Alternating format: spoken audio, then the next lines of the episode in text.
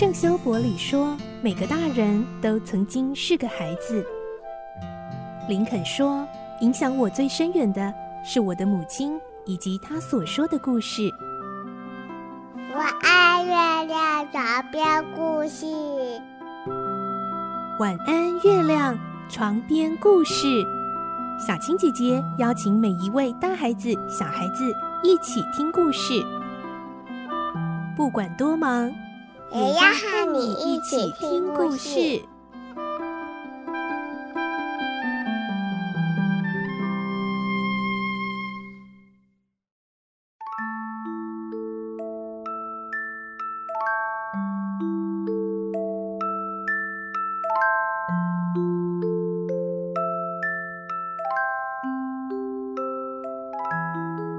晚安，欢迎你和我们一起听故事。我是小青姐姐，我们继续来听《所罗门王的宝藏》。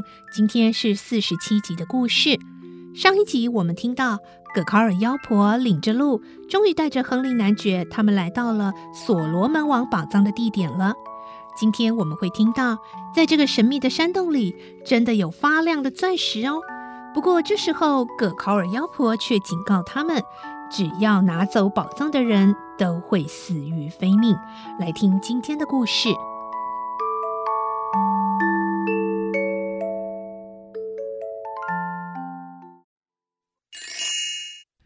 所罗门王的宝藏》四十七集：闪亮的钻石。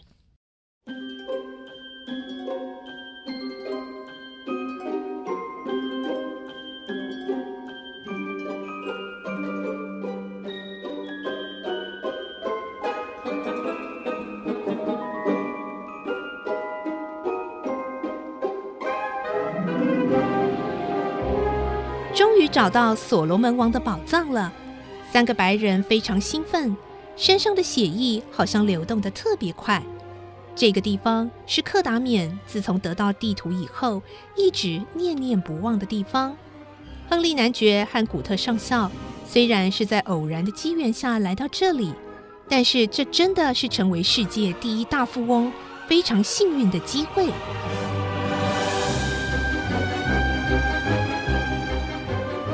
葛考尔妖婆说：“跟着我来，怕吗？脚发抖啦，走不动了吧？”葛考尔妖婆走进了山洞，回过头说：“藏在这里的发光石头，都是由无言神前面那个大坑里挖过来的，连我也不知道是什么人在什么时代挖的。”大概是太古的时候吧，谁都知道有许多发光石头和宝贝在这里，可是谁也不知道怎样开启这道石门。从前有个白人曾经到过这里，他受到国王很友好的招待，和古光那国的一个聪明的女人来到这里，他们知道了开石门的秘密，所以。一直走到山洞里，找到了许多发光的石头。那个白人就用女人装粮食的羊皮口袋装了很多发光的石头。当他们要回去的时候，忽然又看见一颗大的发光石头。那个白人把那颗大石头拿在手里。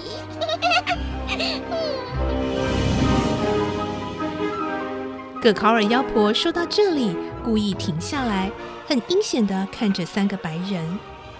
克达免问：“西路贝斯后来怎么样了？”他对这件事情很感兴趣。葛考尔吃了一惊，说：“啊，你怎么会知道他的名字啊？”古特上校插话说：“你不要管这些了，赶快继续讲下去啊！” 后来，那个白人。突然惊慌起来啦，把羊皮袋扔掉，只拿着那一颗石头就逃走啦。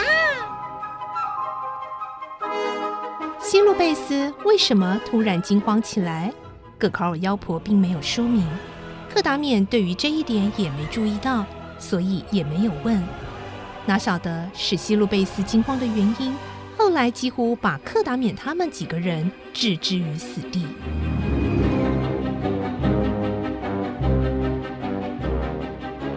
妖婆继续说：“ 我这些话都是真的。那只羊皮口袋一定还掉在地上，因为从那次之后就没人来过，岩石的门也没再开过。到这里来的人，在一个月以内一定会死去。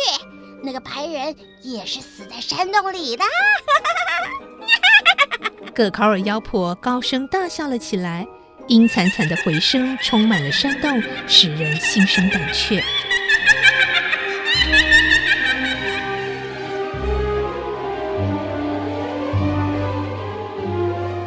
对探险有浓厚兴趣的古特上校说：“哎呀，走了，不要被他骗了。”他们跟着葛考尔走进了山洞，走了几公尺，葛考尔妖婆又停下脚步说。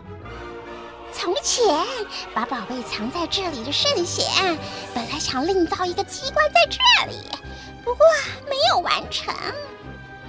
果然，那里还堆着一些一公尺见方的大石头和石灰，还有一些工具。美丽的少女罗黛怕得发抖，她说：“我不敢再往里面去了，我拿着吃的东西在这里等着好了。”罗黛拿了装牛肉干的筐子和盛水的葫芦，等在那里。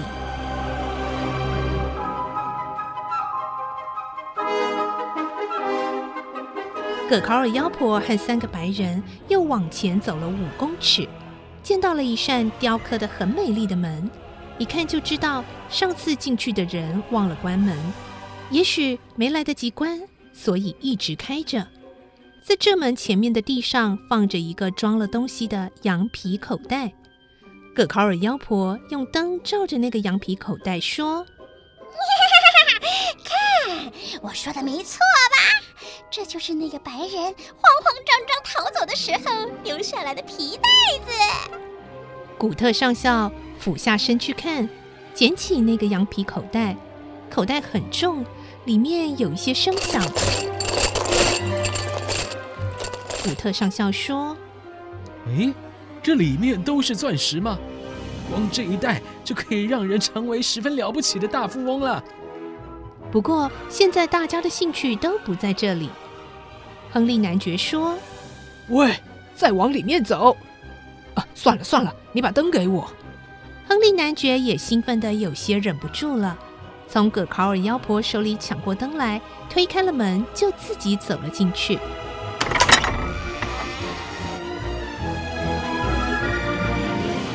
这间房间才真正是所罗门王的宝藏。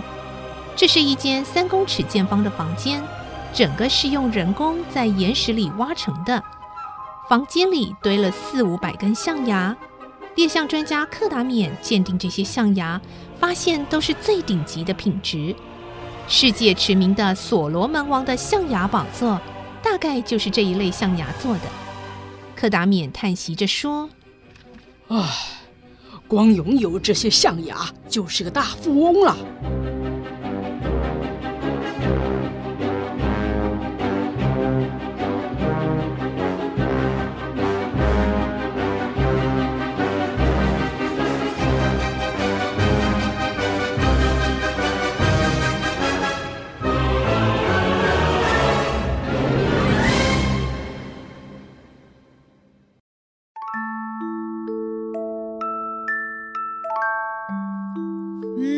今天呢，克达冕、亨利男爵、古特上校他们一行人终于亲眼见识到所罗门王的宝藏了。不过，刚刚在故事里头，我们只看到了一小部分哦，就是这些所谓很顶级的象牙。